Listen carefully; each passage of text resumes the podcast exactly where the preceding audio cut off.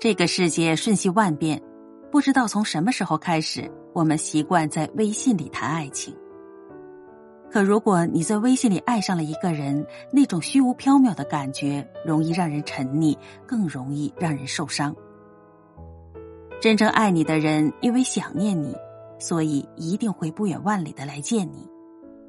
而那个藏在微信里的人，哪怕每天都对你说早安、晚安，却无法在你真正有困难的时候伸出手来帮助你，无法在你失落脆弱的时候把肩膀给你依靠。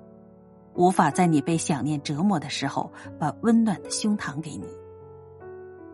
我们早已经过了耳听爱情的年纪，又怎能在微信里随意爱上一个人？看他用文字许下承诺，看他发几条朋友圈，就以为对他足够了解；看他说几句好听的，就以为他真的非你不可。一个藏在微信里说爱你的人，他说的话只是你想听的话。他给你看到的朋友圈，只是他想给你看到的那部分。他展示给你的，让你迷恋，让你坠落。这样看不见、摸不着的感情，给不了温暖，也给不了踏实。当他抽身而去，对你不予理会的时候，受伤的就只有你自己。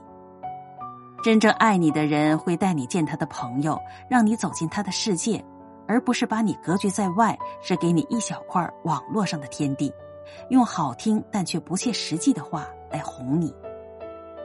真正爱你的人会把你当做生活的一部分，跟你一起对视大笑，在黑暗里留一盏灯给你指引，而不是让你不断的猜测此时的他到底在做什么，是不是也在你想念他的时候同样想念你。